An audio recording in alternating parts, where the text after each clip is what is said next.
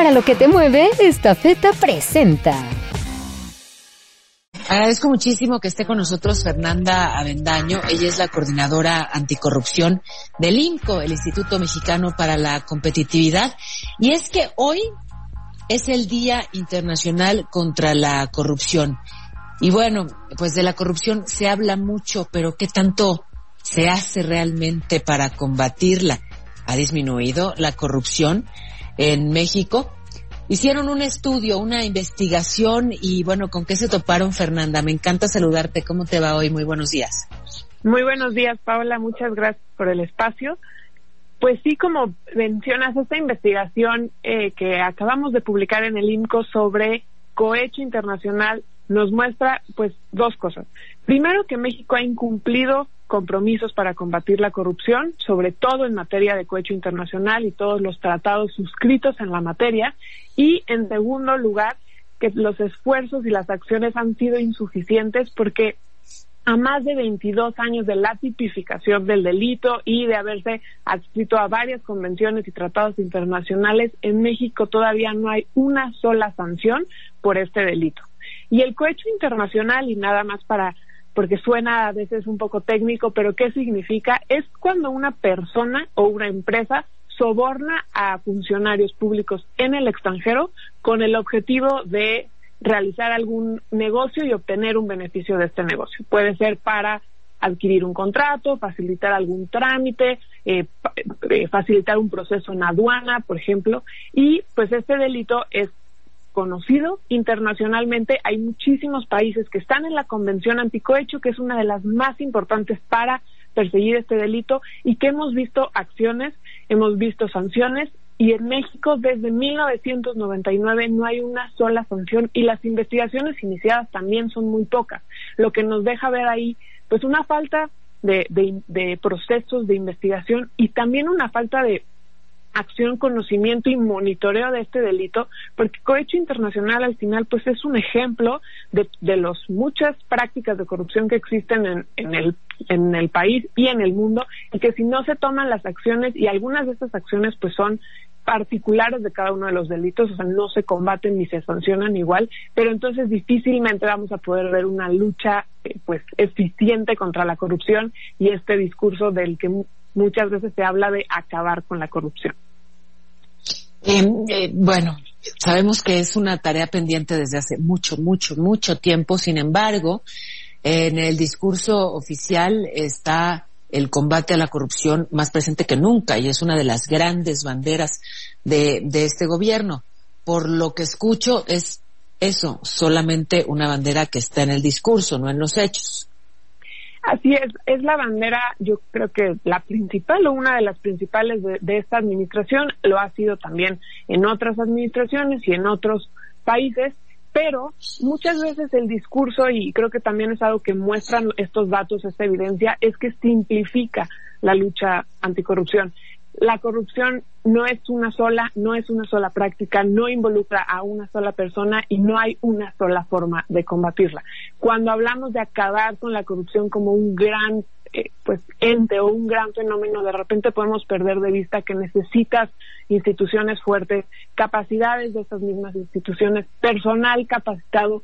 Otro de los datos y, y ya para, para términos nacionales que es momento de llevar tu negocio donde quieras. Acércate y conoce la solución que esta feta tiene para ti. Esta feta, para lo que te mueve. Que también investigamos en el INCO es qué pasa con las fiscalías anticorrupción. Las fiscalías anticorrupción en México aún no tienen ni el personal suficiente ni los recursos económicos para investigar los delitos anticorrupción, los delitos de corrupción en México.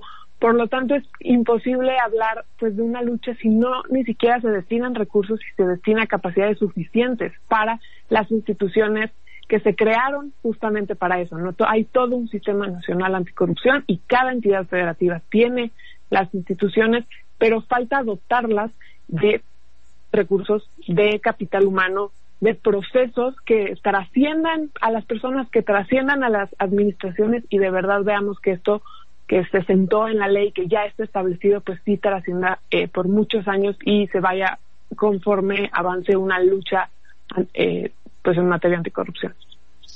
Claro, porque además, a ver, el hecho de que el combate a la corrupción esté en el discurso ha tenido un montón de consecuencias. Por ejemplo, así me vienen a la mente eh, la desaparición de las estancias infantiles, que porque había corrupción, y bueno, pues nada más quitaron las estancias infantiles, dejaron a, muchas madres de familia sin un espacio adecuado para llevar a sus hijos mientras trabajan, y nunca supimos de la corrupción en las estancias. No, no hubo eh, ninguna sanción a ningún administrador de ninguna estancia. Se desaparecieron los fideicomisos, no sé cuántos, con ese mismo argumento.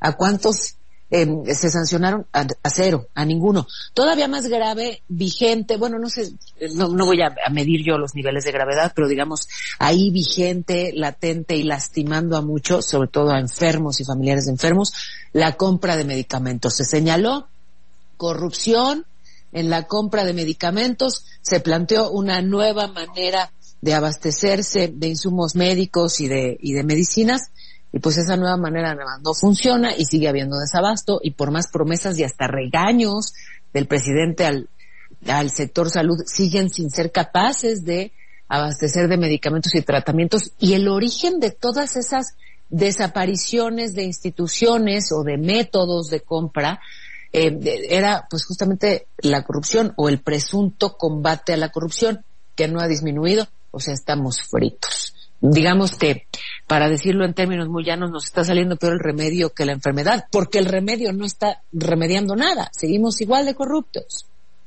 Totalmente de acuerdo, creo que es un punto fundamental en el diagnóstico es o era correcto, si había, si había corrupción en fideicomisos, estancias, compras, era importante combatirlo. Totalmente de acuerdo. La forma de hacerlo no es cortar de tajo todo un sistema que probablemente tenía muchas deficiencias y se tenían que corregir, pero no es viable y lo estamos viendo ahorita porque cuesta vidas cortar un sistema que llevaba muchos años operando para entrar a uno nuevo que ha tenido más de tres cambios, por ejemplo, en, el caso de las compras públicas y que no vemos resultados.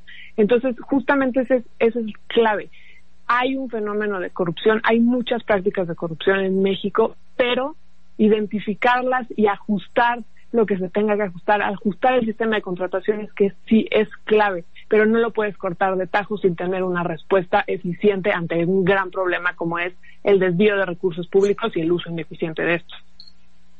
Pues sí, sí, menos bla, bla, bla, acciones efectivas eh, es lo que necesitaríamos. Fernanda Bendaño, te agradezco mucho. Es la coordinadora anticorrupción del Instituto Mexicano para la competitividad. Para lo que te mueve, esta feta presentó